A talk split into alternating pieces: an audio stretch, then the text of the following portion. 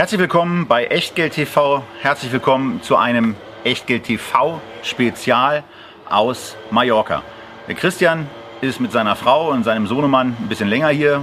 Ich bin für drei Tage rübergekommen und wir heißen euch hier willkommen und wollen, wie es sich dann gehört, wenn man auf Deutschlands liebster Insel ist, eine Sendung machen zum Thema Tourismus, Reise und Freizeit. Ist das nur etwas, wo man Geld für ausgeben kann oder kann man damit auch Geld verdienen?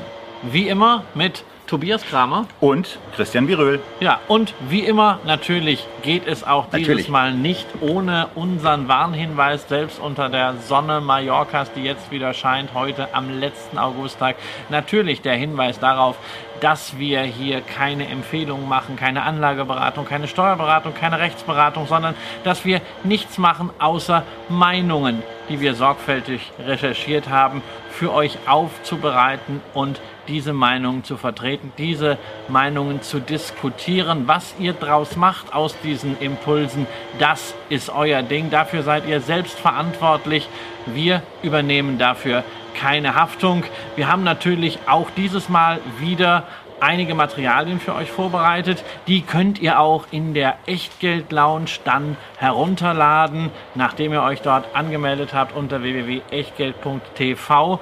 Aber ganz wichtig, wenn ihr diese Materialien distribuiert, wenn ihr sie verteilt, das könnt ihr gern machen, aber lasst bitte immer schön den Copyright-Hinweis mit drauf und gebt einfach die Quelle an. So, und damit ist der juristischen Vorrede genug getan. Auch auf Mallorca gilt, dass euch diese Sendung präsentiert wird mit freundlicher Unterstützung des wohl meist ausgezeichneten Brokers, aber auch Girokonto-Anbieters in Deutschland, der Comdirect. Über 1300 Sparpläne sind verfügbar. Schaut euch das Ganze mal an und nutzt auch die jeweils aktuelle Aktion jetzt für den Monat September. Mehr dazu auf der Website, die ihr über den unten stehenden Link direkt erreichen könnt. Und damit Ja, da wir jetzt auch, da wir jetzt im Übrigen auch nicht mehr auf die Entchen hinweisen müssen, denn wenn diese Sendung ausgestrahlt wird, sind wir schon in der Auswertungsphase unseres Entchen-Gewinnspiels. dürfen wir endlich mal mitten hineingehen In das ein, Thema. In ein Thema, an dem wir beide sehr, sehr viel Spaß haben. Ja, Ähm, in das wir beide auch äh, einen, einen ordentlichen Teil Geld jedes Jahr äh, ich würde es stecken. stecken Investieren ja, ist ich es ja nicht. Ja, doch, weil die emotionale Rendite, die wir auf unseren Reisen haben, ist immens. Das stimmt. Denke ich, äh, äh, können, können wir sagen. Und das ist. Und man äh, investiert ja auch in Erinnerung. Genau. Thema ist natürlich bei uns Thema des Monats sehr häufig immer gekoppelt, auch damit, dass wir zunächst mal schauen, na, geht denn da irgendwas mit einem ETF? Tourismus, gibt es einen ETF? Naja, Tourismus nicht, aber in der Sektorklassifizierung heißt Tourismus Travel and Leisure, also Reise und Freizeit. Und wie könnte es anders sein? Auf so ein Thema, auf einen sogenannten Super Sektor gibt es natürlich einen ETF, Tobias. Aber naja, also so eine ganz großartige Veranstaltung ist das nicht. Nein, nein, der ETF kommt, äh, wie so oft auch bei Spezialthemen, sind die Damen und Herren da sehr gut aufgestellt von iShares. Man erkennt aber schon anhand des ausstehenden Volumens, dass das offenbar nicht so äh, der Hit ist. 20 Millionen Euro sind gerade mal da drin. Äh, bei einer für einen ETF etwas höheren Gebühr äh, und auch bei iShares etwas höheren Gebühr von 0,46 pro Jahr ist das aber in der Tat kein Spaßfaktor für den Emittenten. Nein, aber natürlich die Gebühr ist nicht der Grund, warum äh, äh, der ETF jetzt suboptimal ist, sondern ein ETF kann ja immer nur maximal so gut sein wie der unterliegende Index. Und genau da liegt der Hase im Pfeffer oder die Ratte im Pool. Äh, das Problem ist nämlich eben, man hört es schon am Namen Stocks 600 Travel and Leisure. Stocks ist die europäische Indexfamilie. Grundgesamtheit sind die 600 größten europäischen Unternehmen, während Tourismus eigentlich ja eine globale, eine weltweite Sache ist. Und wir spielen das Thema ja heute auch weltweit. Also wir fangen zwar relativ nah an, aber danach geht es schon ein bisschen weiter weg ins Ausland bei den Sachen, die wir noch vorstellen. Also die Konzentration auf europäische Unternehmen, das Problem Nummer eins. Es gibt auch noch ein zweit- zweites. Travel and Leisure wird in diesem Index abgebildet mit 63 Prozent in einer Branche, nämlich in Restaurants. Und davon sind 26 Prozent in zwei Caterer. Ja. Äh, die, Kompa die Compass Group äh, und Sodexo. Genau. Sodexo, dem einen oder anderen bekannt als Dividendenadelunternehmen. Die Compass Group aus äh, Großbritannien hat 20 Prozent von diesem Index. Richtig Eurest fit. wird dem einen oder anderen was sagen. Genau. Sicherlich ein gutes Unternehmen, aber nicht das, was man erwartet. Caterer, Großküchenbetreiber, äh, Kindertagesstättenbetreiber, wenn wir über Travel and Leisure sprechen. Also haben wir hier letztendlich dieselbe Situation. Wir können relativ schnell einen Haken dran machen, wie auch äh, äh, zum Beispiel letztes Jahr beim äh, Thema Food und Beverage. Das ist einfach etwas, wo der europäische Fokus nicht hilfreich ist, anders als zum Beispiel in der Automobilindustrie. Auch dazu haben wir ja. in der Sendung Elektromobilität einiges gemacht. Das könnt ihr euch alles nochmal anschauen. Hier braucht man diesen ETF überhaupt nicht. Tourismus ist auch kein Thema wie jetzt Biotechnologie oder wie Internet oder wie Schwellenländer, was man unbedingt im Portfolio unserer Meinung haben muss, sondern es ist jetzt kein Megatrend, aber es ist etwas, was man als Trigger verwenden kann, als Suchkriterium, um dann im zweiten Schritt auf interessante Einzelaktien aufmerksam zu werden. Genau, und das machen wir gleich. Vorher sagen wir aber auch noch drei Unternehmen, die wir heute nicht behandeln, auf die man aber ganz kurz zumindest aufgrund aktueller Geschichten eingehen sollte. Also zwei Unternehmen, die wir nicht machen, sind McDonald's und Starbucks.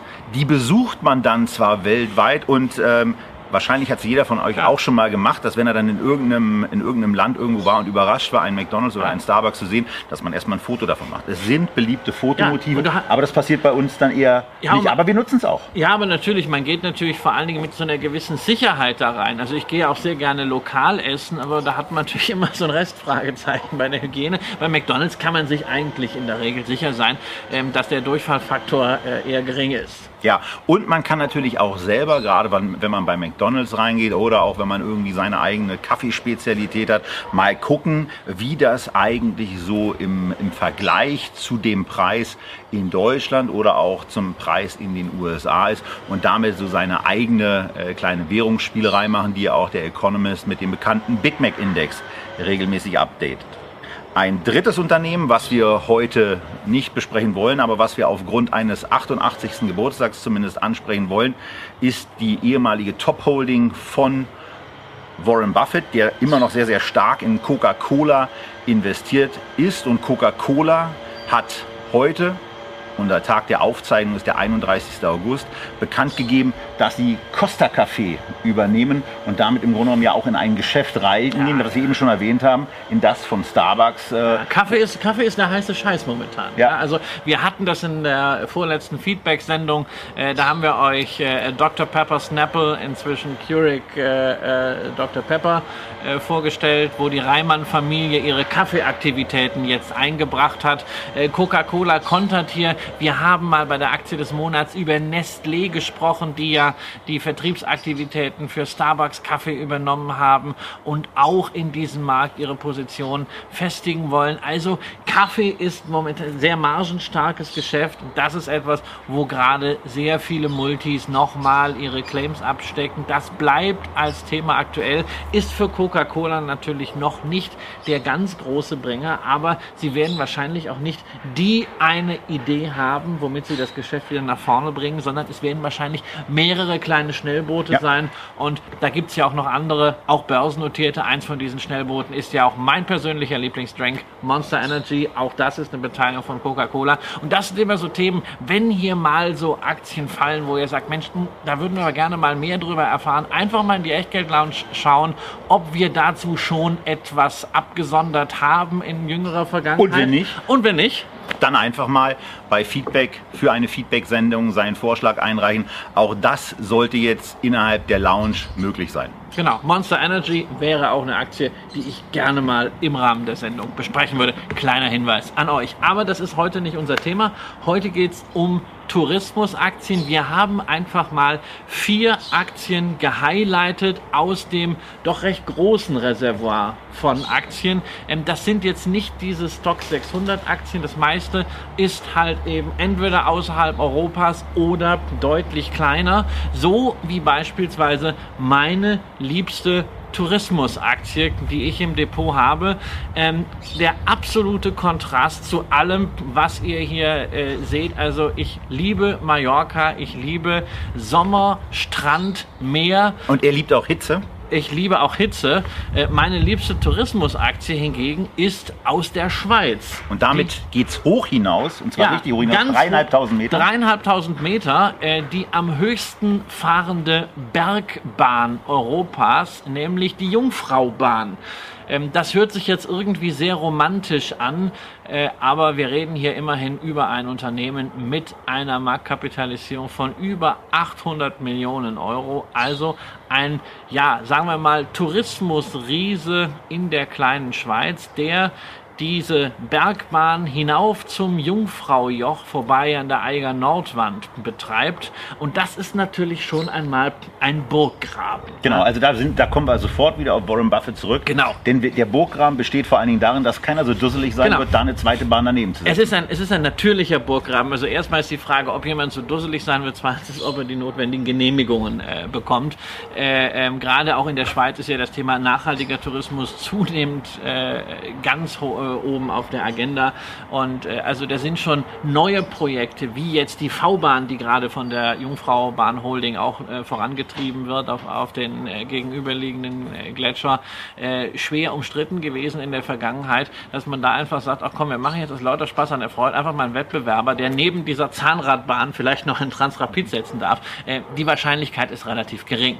Äh, gleichzeitig bei der Jungfraubahn muss man natürlich dazu sagen, ähm, so wie es einen natürlichen Burggraben gibt, gibt es auch irgendwo eine natürliche Grenze des Wachstums, weil äh, man kann nicht ohne Ende Touristen da oben raufbringen. Auf diese eine Station. Auf diese aber man eine kann Station. ja mit anderen genau. Stationen, man kann durch Übernahmen Genau, wachsen. Übernahmen sind ein Thema, aber selbst am Ort selbst, dort geht noch eine Menge. Wir reden momentan dort über eine Million äh, Touristen, die dort aufs Jungfraujoch hochgebracht werden. Die Fahrt zum Jungfraujoch stellt momentan 61 Prozent der Umsätze dar, aber das heißt 40 Prozent sind was anderes und da will man auch noch stärker äh, was machen. Natürlich die Wintersportaktivitäten deutlich ausbauen, aber auch alles, was mit Shopping zu tun hat und natürlich auch mit kompletten Reisepaketen, insbesondere auch für Touristen aus Asien, für die das eine ganz besondere Erfahrung ist. Und da muss man natürlich auch zusagen, diese Touristen sind nicht so preissensitiv. Das heißt, dort kann man auch noch was machen,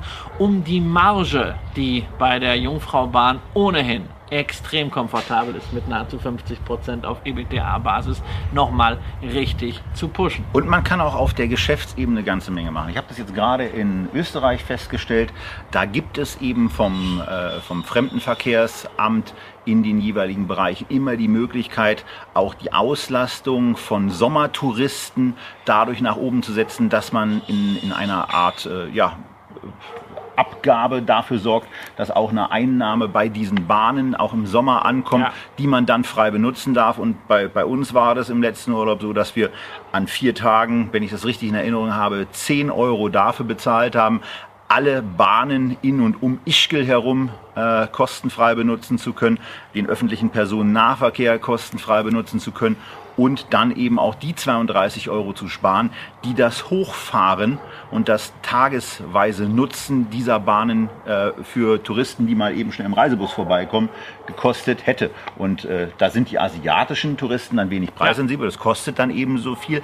Aber gerade auch Sommertourismus ist etwas, was für diese Bahn ja. ein riesiges Thema ist und wo auch noch Potenziale Ja, und die Schweizer haben natürlich dafür schon wieder einen Namen. Ja, es gibt tatsächlich dort bei der Jungfraubahn das Programm äh, mit, im Verbund mit mehreren anderen Bahnen zehn Monate Hochsaison. Da weiß man, wo der Hase läuft. Da äh, versucht man also wirklich die Basis insgesamt zu erweitern. Das Schöne ist, man macht das aus einer extrem komfortablen Situation. Das Finanzpolster ist sehr, sehr üppig. Ähm, man zahlt seit 23 Jahren steigende beziehungsweise zumindest konstante Dividenden. Das ist keine hohe Rendite, weil die Ausschüttungsquote sehr moderat ist. Da ist auch ein bisschen Spielraum natürlich nach oben noch drin.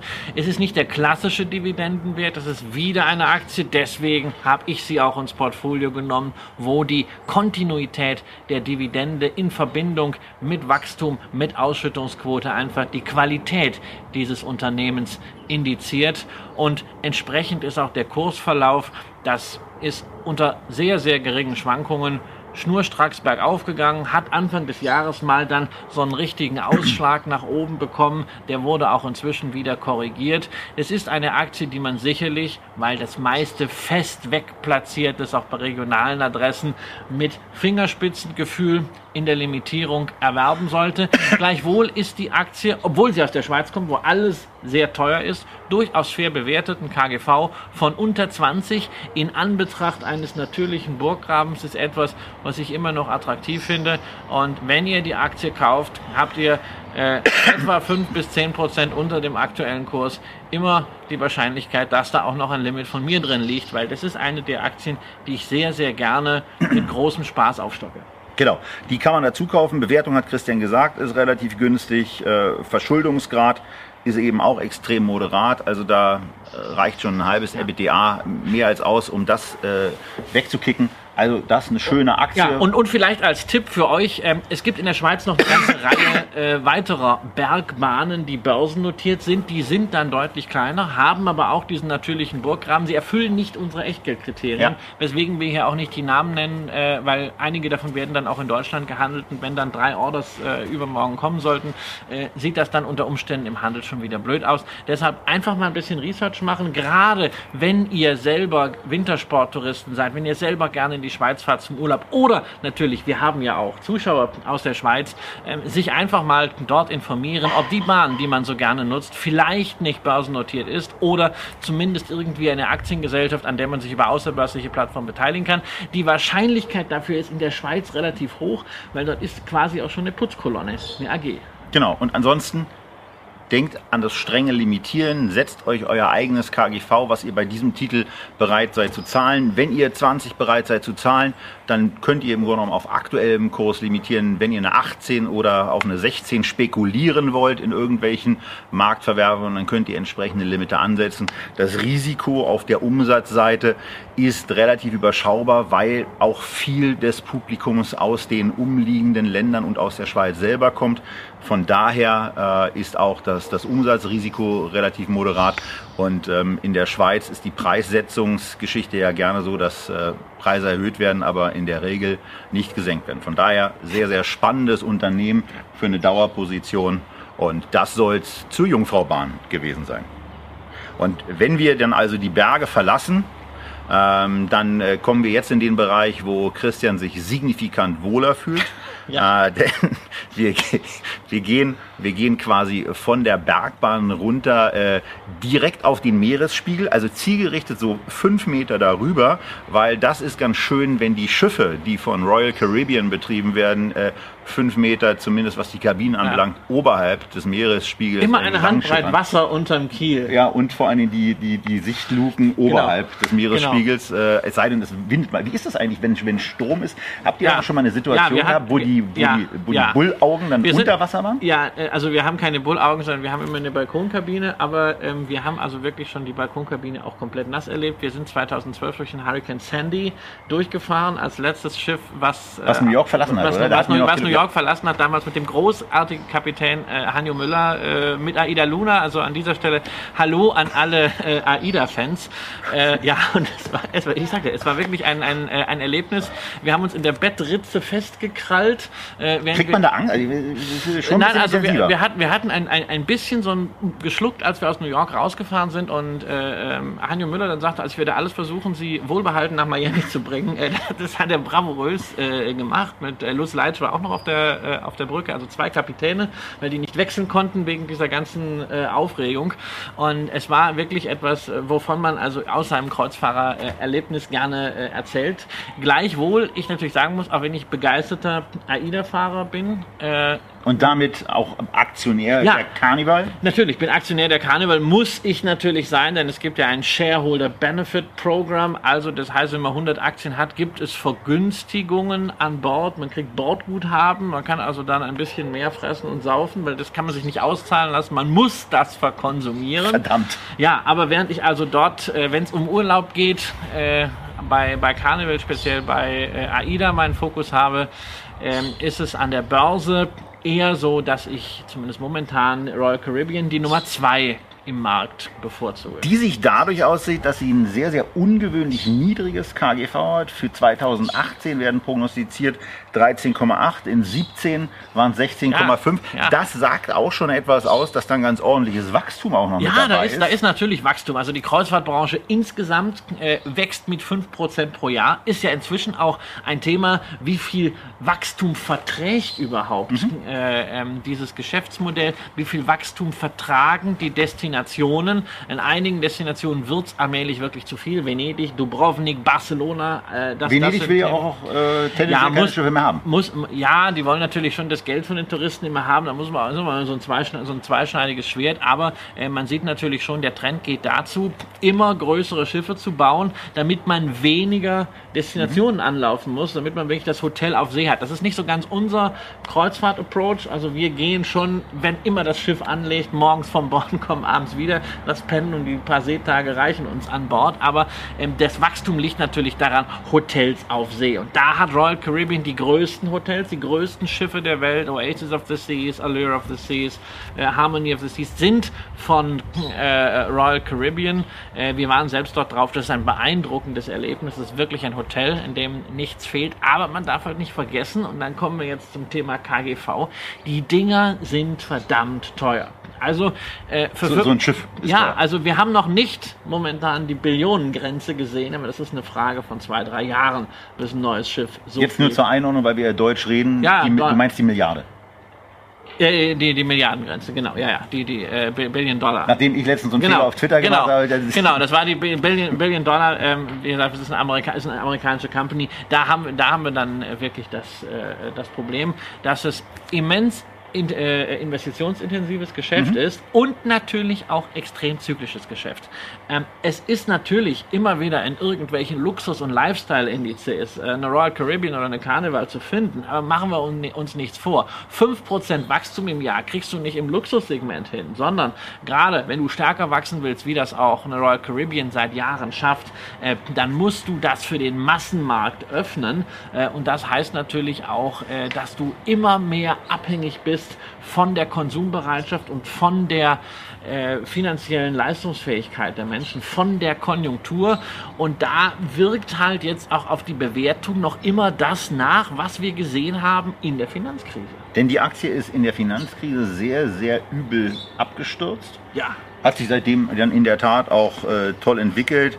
Wenn ihr die Gelegenheit habt, aufs Echtgeld TV-Profil zu schauen, dann seht ihr da Kurse, die von 40 auf äh, knapp unter äh, knapp über null. Nee, unter null nicht. Ja, es waren irgendwie 5, irgendwie 5 Dollar hat die Aktie mal äh, gekostet äh, auf, dem, auf dem Tiefpunkt. Ich habe dummerweise nicht zugegriffen, obwohl ich just zu der Zeit gerade auf dem Kreuzfahrtschiff war. Ähm, weil ich, war, war ganz schön, einfach irgendwie schottendicht. Und Aber das ist schon eine Erkenntnis aus dem, was wir hier machen. Wir, wir sehen es bei der Royal Caribbean, wir sehen es auch gleich bei der übernächsten Aktie, ja. die wir besprechen werden, die auch in der Finanzkrise sehr, sehr übel abgestürzt ist. Und ähm, wir haben ja auch, was, was das Krisenthema anbelangt, schon mal äh, in unserer So geht das Sendung Absicherung unterschiedliche Sachen vorgestellt, wie man sich dann auch immer absichert, ob mit Liquidität wie Christian oder mit Shortprodukten, wie ich das ganz gerne tue.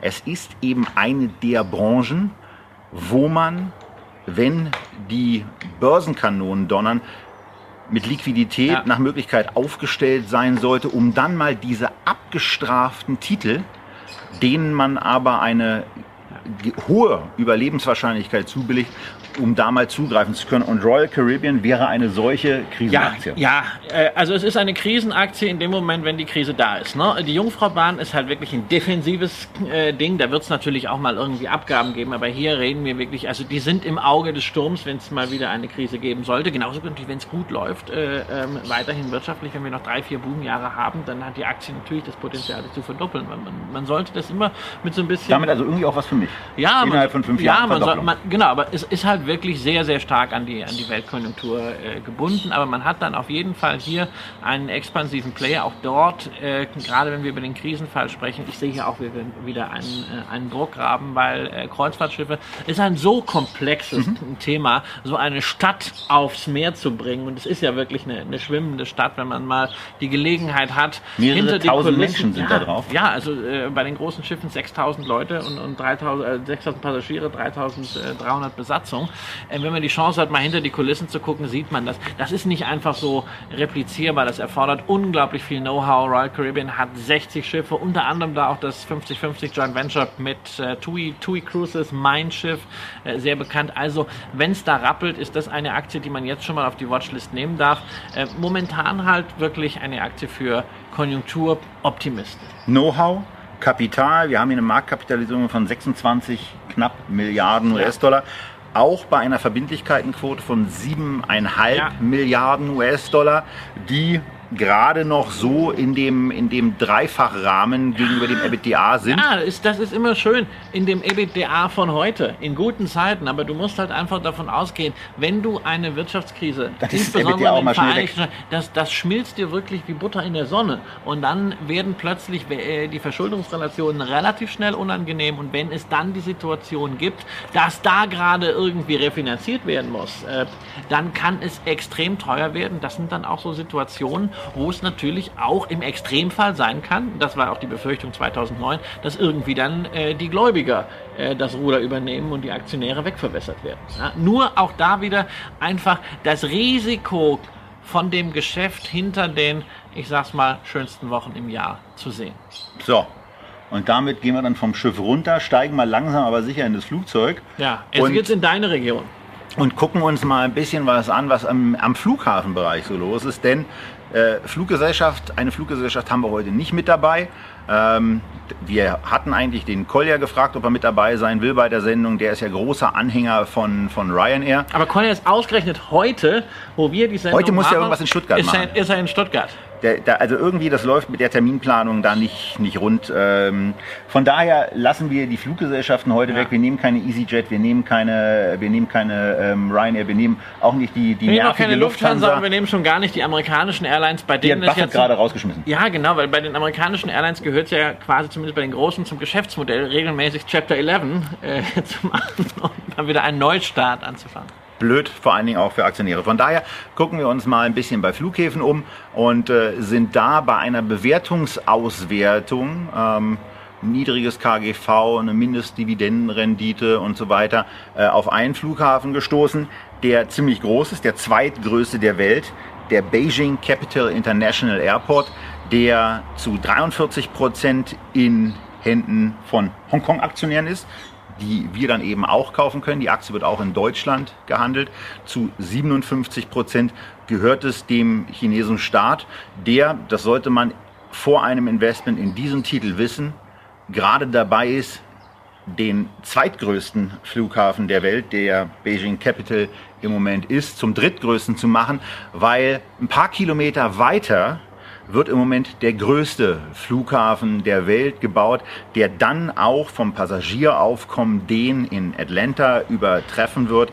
100 bis 130 Millionen Passagiere sind beim neuen Flughafen 46 Kilometer südlich von Peking äh, geplant. Eröffnen wird dieser Flughafen Mitte 2019. Und der Zeitplan ist gerade noch mal bestätigt worden. Das nimmt man als Berliner ja, natürlich mit einer gewissen Fassungslosigkeit. Du hast auch, also Sie haben, die, die Chinesen haben dazu insbesondere gesagt, also 40 Monate hat es gedauert, diesen Flughafen zu bauen. Und Sie haben gesagt, also Sie schämen sich ein bisschen dafür, weil normalerweise, 36. Dau normalerweise dauert es nicht so lange ähm, bei, den, bei den kleineren Flughäfen, aber es war ein sehr großes Projekt. Wenn ich, wenn, wenn ich mir immer wieder überlege, dass ich für diesen BER-Flug Flughafen damals schon die Lufthansa-Tickets ja. hatte und extra, das hatte ja, hatten wir ja gestern auch beim Abendessen, äh, extra so gebucht hatte, dass ich nach den ersten zwei Wochen des Flugbetriebes erst mein erstes Ticket hatte und die dann drei Wochen vor meinem Abflug in Berlin mitgeteilt haben, und ich weiß nicht mehr, ob es 2012 oder 2013 war,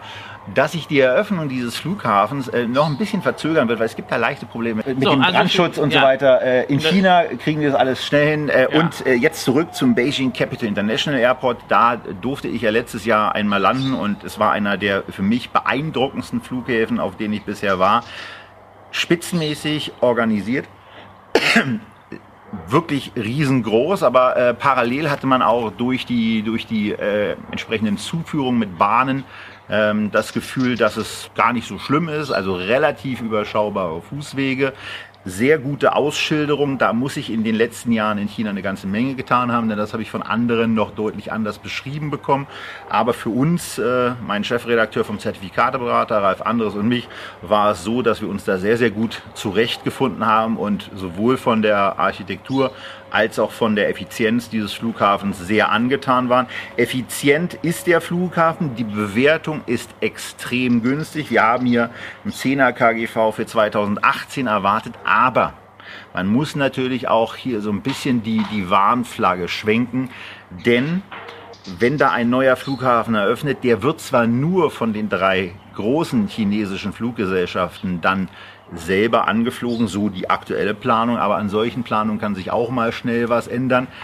Ausländische Fluggesellschaften sollen auf Beijing International bleiben und der neue ist dann eben für die chinesischen Airlines. Ja, aber das ist natürlich auch ganz äh, schön, ja, weil also warum sollten die äh, Chinesen ihre eigenen Airlines äh, an dem neuen Airport sonderlich auspressen? Und das machen sie doch lieber mit den ausländischen Fluggesellschaften und das ist dann am Beijing Capital äh, International Airport. Ähm, dazu kommt, äh, da das Projekt Airport für die Gesellschaft ja sozusagen dann nur noch eine Instandhaltung ist. Mhm. Es ist also die klassische Situation, die man bei Infrastrukturunternehmen sehr gerne hat als Investor. Es ist Instandhaltung, aber kein Herstellungs- und Erweiterungsaufwand mehr. Es ist eine moderate Verschuldung. Genau, es ist eine moderate Verschuldung und dann kann man natürlich auch mal darüber nachdenken, die Ausschüttungsquote, die momentan ebenfalls noch sehr moderat ist, mal anzuheben. Äh, Beispiel dafür äh, ist zum Beispiel als Vorbild auch der Flughafen äh, Zürich-Kloten, für mich nach wie vor einer der bestgeführten Flughäfen der Welt. Ähm, die haben inzwischen eine Ausschüttungsquote von über 75 äh, Prozent. Ja. Nicht umsonst eine der erfolgreichsten Aktien auch im äh, Midcap-Bereich in der Schweiz, auch übrigens Mitglied des Dividendenade Schweiz. Und um die im Automobil befindlichen Echtgeld TV Hörer da auch abzuholen, hier nochmal ein paar Zahlen. Die Dividendenrendite beim Beijing Capital International Airport ist für die nächsten zwölf Monate mit 4,1 Prozent angesetzt und der Payout, das Payout-Ratio, was Christian eben schon angesprochen hat, ist sowohl auf ein als auch auf drei Jahresebene im Bereich von 40 bis 45 Prozent. Also sehr, sehr moderat aber auch mit, ähm, ja, mit, mit ein bisschen Schwungmasse versehen, falls sich mal beim Gewinn was tun sollte. Insgesamt muss man auch bei diesen äh, Hongkong-Aktien sagen, dass die generell recht günstig auch bewertet sind. Also von daher ein 10er KGV ist da man nicht wirklich ungewöhnlich. Man hat den regulatorischen Malus. Ja? Also man, man ist äh, Co-Investor Co des chinesischen Staates ne? und wenn die es mal in die Platte kriegen hier, äh, dass irgendwie mal die Erlösverteilung ein bisschen anders ist. Äh, sie können es halt durchsetzen. 50 Prozent des Umsatzes hängen am, am Luftverkehr. Ja. Diese 50 Prozent stehen zumindest mal für 2019 und 2020 auch so ein bisschen im Feuer. Also da hat man schon auch ein Umsatzrisiko, ja. äh, was da ist, da sich die chinesischen Gesellschaften eben dann, wenn alles planmäßig verläuft, äh, auf den neuen Flughafen stürzen und darauf kaprizieren werden. Das auf der anderen Seite ist dann immer auch eine Möglichkeit für andere Fluggesellschaften aus dem Ausland, ihre Verbindungen nach Peking zu erhöhen, woran höchstwahrscheinlich viele auch Interesse haben werden. Und irgendwann wird es dann in den Bereich gehen, dass möglicherweise auch chinesische Fluggesellschaften eigene internationale Verbindungen haben werden. Und das muss man dann als Investor und als Aktionär von Beijing International mit beachten. Ansonsten, du hattest noch in der Vorbesprechung ein Thema mit reingebracht, ähm, wenn sich dieser Handelsstreit zwischen USA und China in irgendeiner Form verschärfen könnte, könnte ein internationaler Flughafen eben auch zum Objekt eines solchen Handelsstreites werden. Ja, das, das, ist, das ist immer ein Risiko. Das äh, würde ich nicht, das würde ich nicht ausschließen. Äh, und das ist natürlich auch ein Thema, was viele andere Unternehmen äh, trifft, namentlich das Unternehmen, was wir als nächstes äh, auf der Agenda haben, was im ersten Moment überhaupt nichts mit China zu tun hat, denn wir sprechen über eine Stadt, die wir beide sehr mögen, ja. mitten in der Wüste von Nevada. Es geht um Las Vegas und äh, ja, das dortige Casino Las Vegas Sands. Da würde man sagen, naja, was hat das mit China zu tun, außer dass ein paar Chinesen natürlich auch nach Las Vegas reisen, aber sie dort noch nicht die Masse der Touristen darstellt. Und das ganz Erstaunliche beim Las Vegas Sands ist, äh, dass es auch in, in dem eben angesprochenen Bewertungsrahmen einfach mal äh, aufgefallen ist und von, aus dem Grund von uns ausgewählt wurde. Das Erstaunliche daran ist, dass mit dem Venetian, einem der äh, ambitioniertesten Hotelprojekte der 90er Jahre, dass damit im Moment nur noch 10% der Umsätze gemacht werden, die in den USA anfallen. Und 90 Prozent der Umsätze von Las Vegas Sands Corporation fallen in Asien an. Die Hälfte in einem Teilgebiet Chinas, das sich Macau nennt.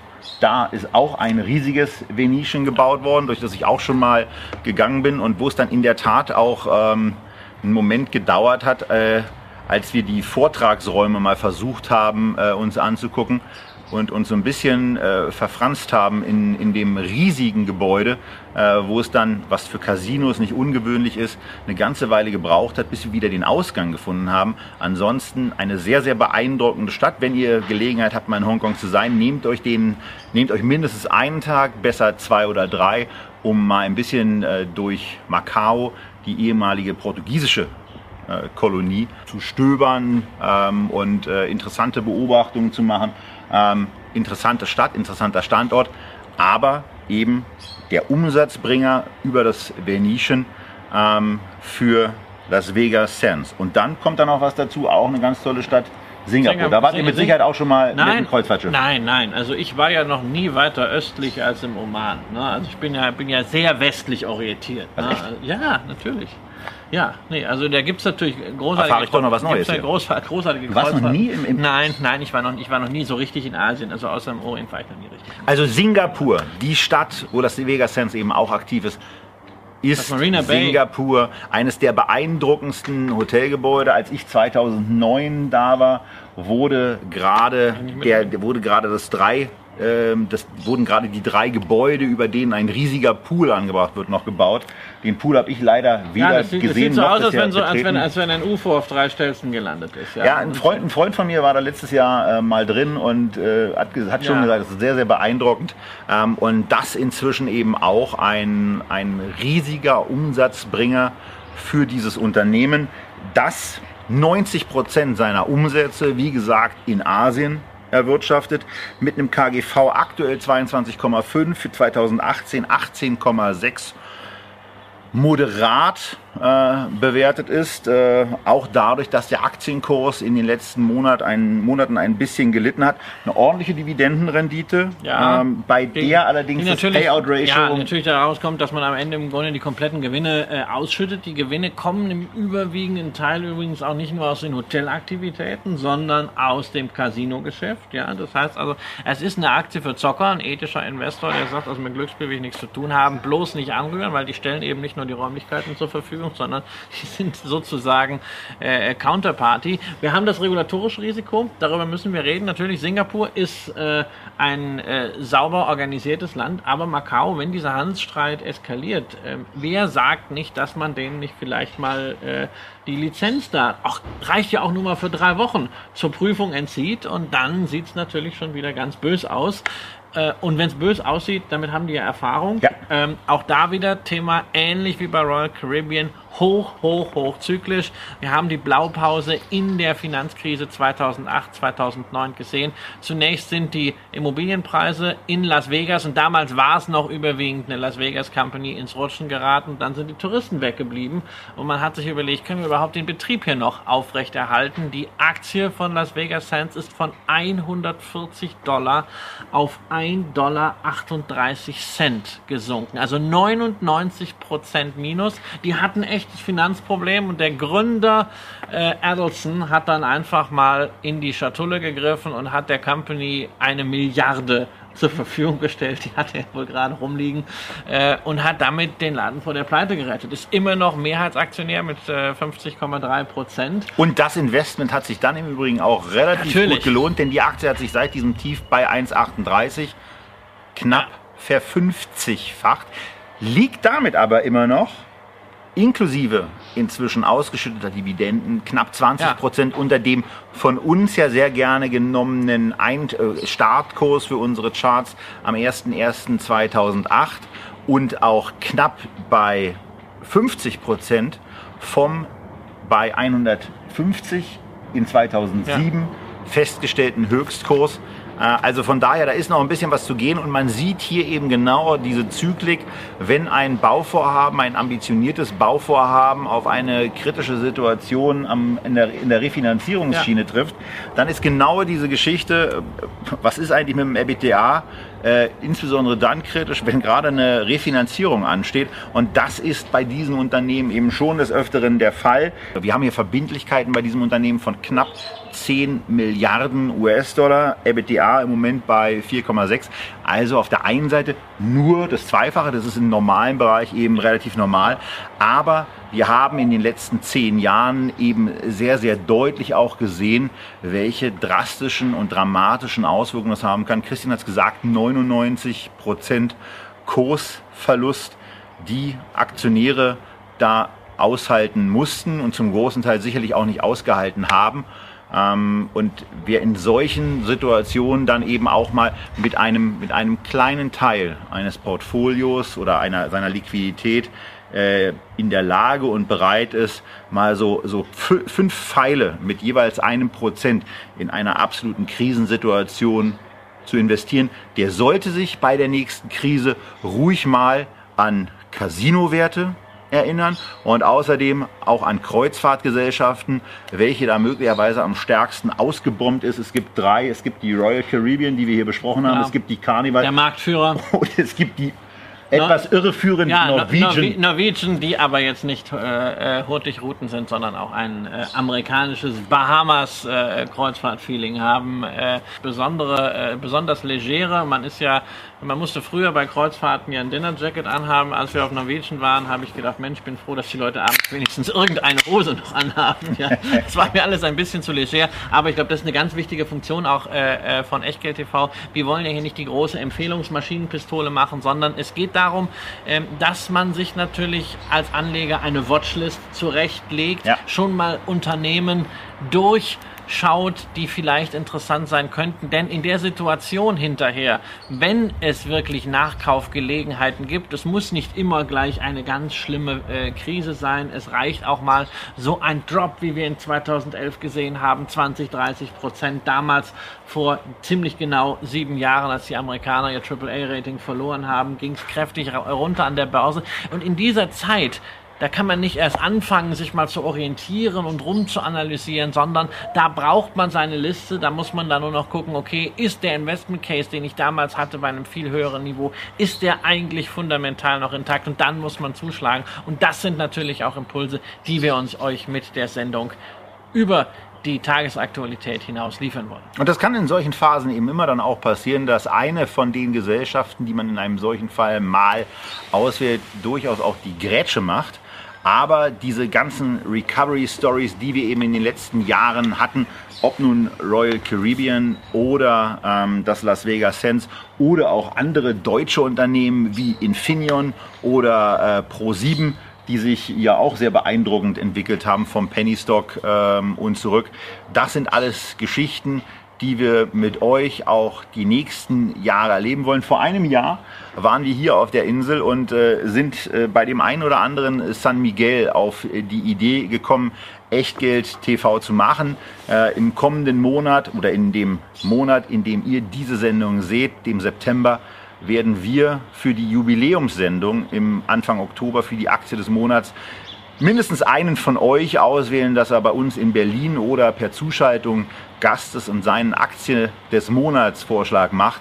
Wir wünschen euch wie üblich am Ende einer solchen Sendung gute Geschäfte und äh, wünschen euch auch bei dem einen oder anderen ja. Bier oder anderen Kaltgetränk, was ihr zu euch nehmt, Prost und gute Entscheidungen bei euren Investments und sagen bis zum nächsten Mal bei Echtgeld TV. Cheers!